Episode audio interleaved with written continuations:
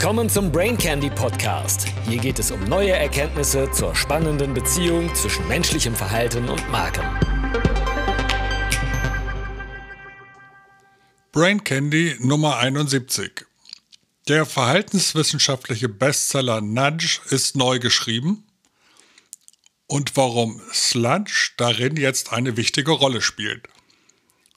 Selten haben Bücher die Welt verändert, aber Nudge kann man mit über zwei Millionen weltweit verkaufter Auflage getrost zu diesen Bucheinhörnern zählen. Der Begriff Nudge als auch das Verb Nudging sind in das Vokabular von Managern und Verhaltenswissenschaftlern weltweit aufgenommen worden. Es gibt über 200 Nudge-Abteilungen alleine in Regierungen weltweit.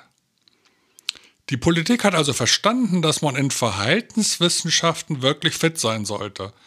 Obama war ein großer Fan, auch die Briten, Franzosen und Frau Merkel, wobei die sich aus meiner Sicht vielleicht sogar zu stark aufs Nudgen und zu wenig aufs Gestalten konzentriert hat.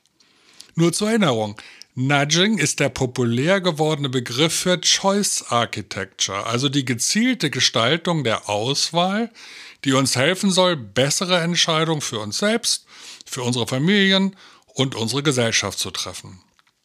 Die deutsche Übersetzung des Anschubsens gefällt mir weniger gut, denn es geht letztlich nicht darum, geschubst zu werden, sondern darum, dass es einem so leicht wie möglich gemacht wird, eine für sich selbst bessere Entscheidung zu treffen.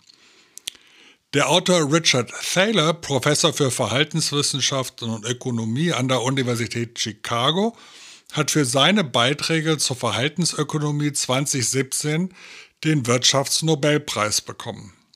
Sein Co-Autor Carl Sunstein ist Professor an der Harvard Law School und unterstützte die letzten US-Regierungen in der Umsetzung von verhaltenswissenschaftlich fundierten Durchführungsverordnungen, aktuell unter beiden im Department of Homeland Security. Sunstein ist übrigens auch Co-Autor mit Kahneman im neuen Bestseller Noise, siehe Brain Candy 68. Also haben wir hier Big Brains at Work. Beide Autoren haben das Buch Nudge komplett überarbeitet und es ist wohl vor allen Dingen Thaler zu verdanken, dass sich das Buch sehr unterhaltsam lesen lässt. Ganz im Sinne von Nudging, das einem ja alles etwas leichter machen soll. Ich greife hier ein paar Themen auf, die euch hoffentlich Lust darauf machen, das Buch zu genießen. Es gibt ein paar neue Kapitel, etwa Smart Disclosure. Darunter verstehen die Autoren, dass der Gesetzgeber nicht nur entscheidet, welche Informationen Käufer vom Verkäufer bekommen sollen, sondern auch, dass diese in einer zeitgemäßen maschinenlesbaren Form vorliegen müssen. Heute werden solche Informationen noch gerne im Kleingedruckten versteckt und verhindern damit den erhofften Nutzen.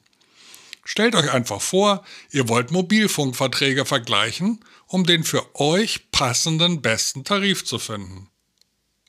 Trotz Vergleichsportalen dürftet ihr davon aktuell nur Kopfschmerzen, aber keine Entscheidungssicherheit gewinnen.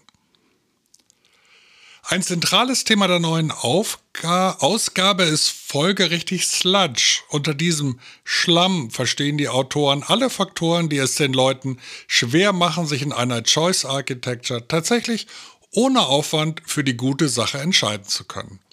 Das Mantra der Autoren macht es uns einfach. Wenn man möchte, dass Menschen sich impfen lassen, macht man es ihnen so einfach wie möglich.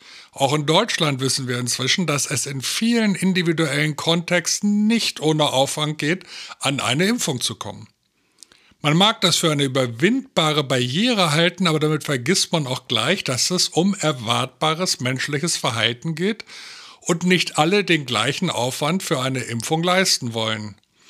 Nicht umsonst hat das ländliche Bayern eine schlechtere Impfquote.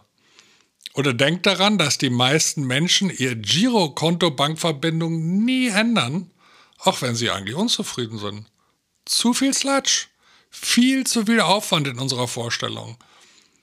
Daueraufträge ändern, Einzugsermächtigungen ändern, Kontodaten in Apps neu anlegen. Schlamm. Zäher, fieser Schlamm. Natürlich kann man Sludge bewusst einsetzen, wenn man bestimmtes Verhalten reduzieren will, so wie Trump versucht hat, in kritischen Gebieten das Wählen zu behindern, indem Briefwahl verboten wurde, die Wahllokale dünn gesät waren und lange Schlangen vor den Wahllokalen die Wähler vom Urnengang abhielten. Thaler sagt in einem Interview, A little bit hard can be a big barrier for behavior. Sludge war auch in Deutschland spürbar, als die Beantragung staatlicher Corona-Hilfsleistungen hohe Barrieren darstellten, die viele kleinere Unternehmer überforderten. Und dann war der Staat nicht mal in der Lage, die Unterstützung zeitnah auszuzahlen. Ist Nudging nicht auch Manipulation? Aus Thaylors Sicht ist das bei richtiger Anwendung nicht der Fall. Es sollen ja gerade keine Sachen versteckt werden, etwa im Kleingedruckten, sondern die Aufmerksamkeit auf die zu fallende Entscheidung gelenkt werden und das mit möglichst wenig Schlamm in der Umsetzung. Also wenn man in der Kantine erst an der Salatbar vorbei muss, bevor man zu seiner heißgeliebten Currywurst greifen kann. Ein Nudge in Thaylors Sinne enthält auch kein zusätzliches Incentive für die Wahlentscheidung. Also an einem Homo economicus würden deshalb alle Nudges einfach abprallen. Aber wir wissen ja, dass es dieses in der Betriebswirtschaft lange Zeit so beliebte Wesen nicht gibt. Die Autoren gehen auch noch einmal speziell auf Organspenden ein. Im ersten Buch kam es damals so rüber, dass sie die Default-Lösung propagiert hätten, dass man also automatisch Organspender ist, solange man das nicht aktiv ausschließt wie etwa in Österreich. Bei Themen dieser Wichtigkeit sollte man aber keinesfalls von einer generell unterstellten Zustimmung der Bevölkerung ausgehen.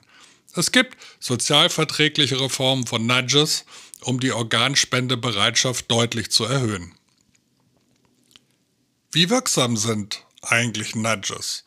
Thaler sieht eine große Spannbreite in den aktuellen Veröffentlichungen.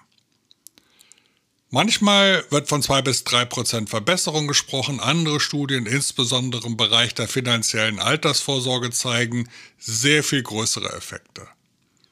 Seine wichtigste Erkenntnis der letzten Jahre, man muss alles testen, weil man selbst mit seinem Wissen nicht jeden geplanten Nudge vorher beurteilen kann. Und ein Hauptgrund für geringe Wirksamkeit von politischem Nudging ist es, dass Nudge-Teams oft nicht oder oft nur die kommunikativen Impulse setzen dürfen, aber auf die konkrete sludge-freie Ausgestaltung der Choice Architecture keinen Einfluss haben. Wir wissen, glaube ich, alle, wie schwach wir uns von Nudges in den sozialen Medien oder in unserem E-Mail-Eingang in die Handlung bringen lassen. Eine gute Choice Architecture braucht eben auch die möglichst effiziente Durchführungsmöglichkeit, sonst wird das nix. Also bei aller Liebe zum Nudging haben die Autoren einen klaren Appell an die Politik. Nudges leisten einen Beitrag in fast allen Kontexten zu besseren Entscheidungen der Einzelnen. Aber Nudges sind selten das beste Mittel, um große Probleme zu lösen. So gibt es ein eigenes Kapitel zum Klimaschutz, Saving the Planet. Nudges können helfen, dass man ein paar Prozent mehr Energie spart. Aber für einen großen Effekt muss die Politik handeln. Als Verhaltenswissenschaftler weiß Taylor, dass die meisten Menschen sich eigennützig verhalten werden, solange man sie lässt. Also für ihren CO2-Beitrag keine Verantwortung übernehmen werden. Als Ökonom sieht er als wichtigstes Mittel die Bepreisung von CO2 im Inland und Importsteuern auf Güter aus Ländern ohne vergleichbare CO2-Bepreisung. Er ist sich sicher, dass nahezu alle Ökonomen weltweit diese Sicht teilen. Mal sehen, was sich die Ampel dazu einfallen lässt. Die Autoren gehen auch auf die Pandemie und auch hier auf die Impfquote ein. Amerika hat einen Status erreicht, in dem Nudges zu keiner weiteren Steigerung der Impfquote hinreichend sein werden. Hier muss die Politik über Vorgaben das Problem lösen, so wie etwa Österreichs drastische 2G-Regelung einen sprunghaften Anstieg der Impfungen erreicht hat. Stichwort Schnitzel-Lockdown oder auch Schnitzel-Panik. Wenn die Politik zu schwach ist, dann müssen eben öffentliche Organisationen einspringen. Als Beispiel führt Thaler die Entscheidung seiner Universität Chicago an, keine ungeimpften auf den Campus zu lassen. Er sagt, ungeimpfte Studenten müssen nicht an der Chicago Universität studieren. Sie haben die Wahl, zu Unis zu wechseln, die keine solche Barrieren aufgezogen haben. Auch in Deutschland schreckt die Politik vor Impfpflichten zurück. Nudges stehen aber aktuell nicht mehr im Kern der Diskussion. Dafür partielle Lockdowns für ungeimpfte. Man darf zu Recht gespannt sein, wie sich das weiterentwickelt. Druck erzeugt oft Gegendruck. Taylor weist auch im Zusammenhang mit Impfnachweisen auf die Smart Disclosure-Thematik hin. Es ist für ihn ein Unding, dass man den Impfnachweis auch in Amerika noch in Papierform und den unterschiedlichsten elektronischen Lösungen je nach Bundesstaat durchführt. Das erinnert einen doch an Deutschland, wo zudem das Fälschen von Impfnachweisen noch nicht einmal eine Straftat ist. Ich hoffe, ich bringe jetzt niemanden auf irgendwelche dummen Gedanken, oder? Also für alle, die beitragen wollen, menschliches Verhalten zu verbessern, empfehle ich die Lektüre dieses unterhaltsamen Buches. Es lohnt sich. Für euch selbst und für die Menschen, denen ihr bessere Entscheidungen erleichtern wollt. Danke für eure Aufmerksamkeit. Schön, dass du wieder dabei warst. Bis zum nächsten Mal.